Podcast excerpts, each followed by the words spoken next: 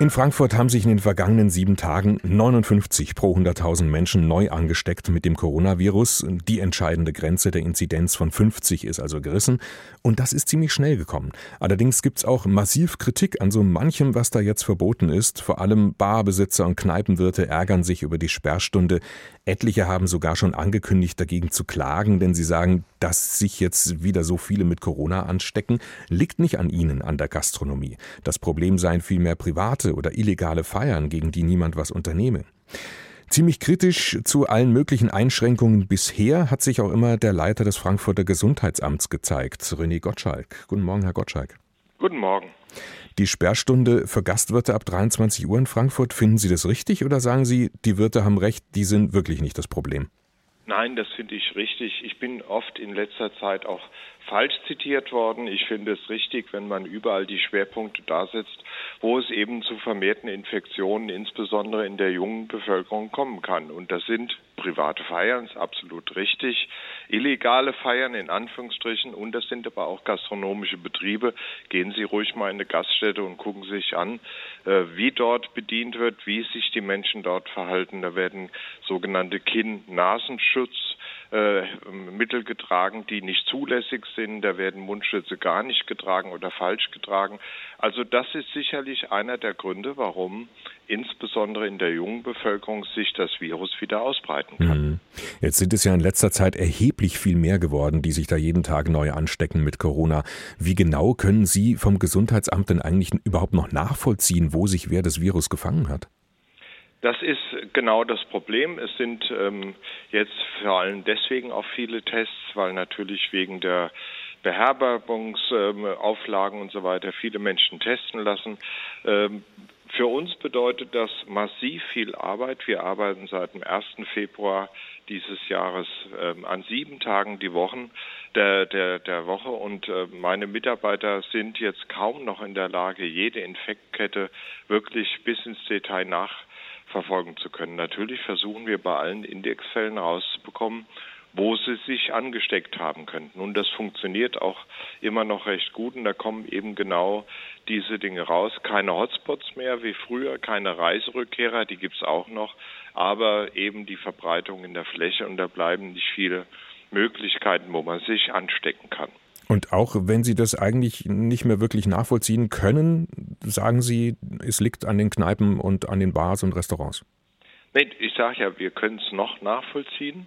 Es, wenn die Zahl, Fallzahlen steigen, werden wir es mit dem Personal immer schwieriger haben, jedem mhm. Detail äh, dieses, dieser Infektkette nachgehen zu können. Noch schaffen wir es und es stellt sich eindeutig raus, dass es eben keine Hotspots sind, dass es keine Reiserückkehrer sind, sondern dass solche Feiern und solche äh, Anlässe, zum Beispiel in Gaststätten, die Ursache sind und waren. Wenn Sie da schon quasi das Limit sehen mit dieser Methode, die Infektionen eben nachzuvollziehen, was wäre denn eine Alternative dazu, wenn Sie da jetzt schon so an die Grenze kommen?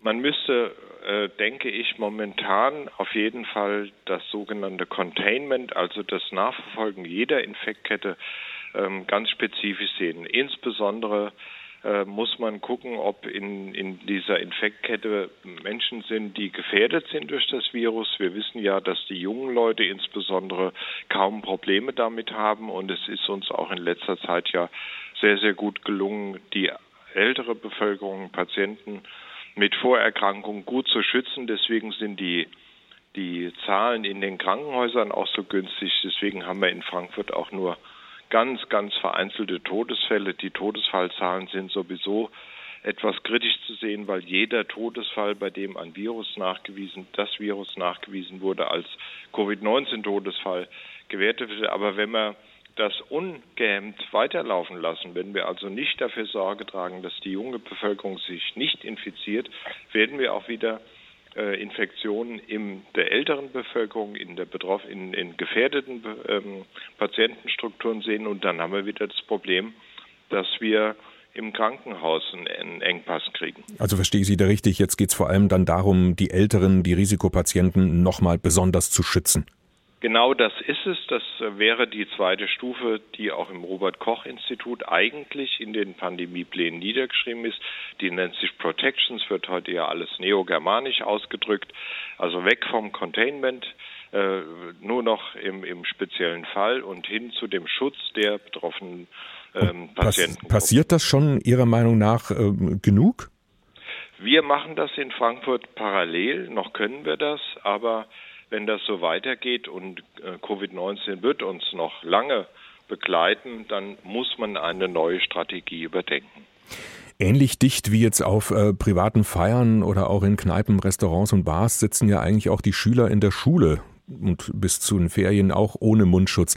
Rechnen Sie damit, dass das bald auch nicht mehr geht und wir wieder eine Phase von Online-Unterricht bekommen? Nein, das glaube ich nicht. Also die Schulschließungen insgesamt haben nicht viel dazu beigetragen, dass die Fallzahlen runtergegangen sind. Einfach deswegen, weil insbesondere jüngere Schüler keine Infektionsquelle darstellen. Sie stecken also Erwachsene nicht an. Es ist eher umgekehrt, dass Lehrer die Schüler anstecken. Ähm, und was man sehr, sehr gut machen kann, ist, dass man dafür sorgt, dass die Lehrer einen Mund-Nasenschutz tragen. Die jungen Schüler müssen das nicht und ältere Schüler, Berufsschüler können durchaus mit einem Mund-Nasenschutz auch dem Unterricht mhm. Ähm, beiwohnen und äh, somit muss man die Schulschließung gar nicht mehr als, als Mittel in, in Erwägung ziehen.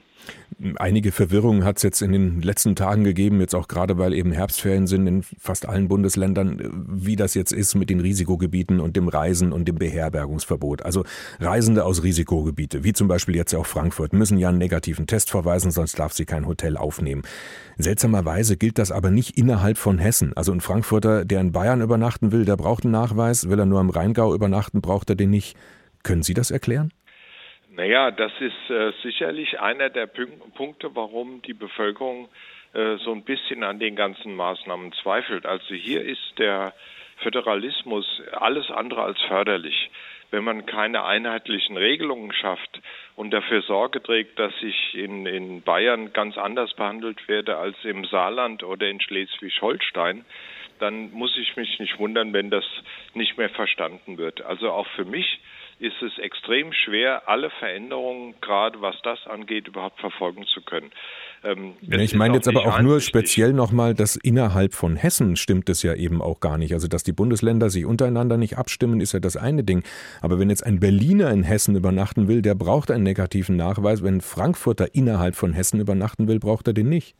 Ja, was soll ich dazu sagen? Das ist nicht nachvollziehbar. Also für mich ist es nicht nachvollziehbar. Es ist infektiologisch nicht vernünftig. Okay, René Gottschalk. Und es ist, wenn ich vielleicht darf ich das noch dazu sagen, wenn ich einen negativen Test habe bei einer Inkubationszeit von 14 Tagen, also 14 Tage Zeit habe, dann sagt mir das im Prinzip gar nichts aus. Also das ist äh, sicherlich kein vernünftiges Mittel. Also man bräuchte mehr als einen Test in ja, einem gewissen Abstand. Ja. Hm.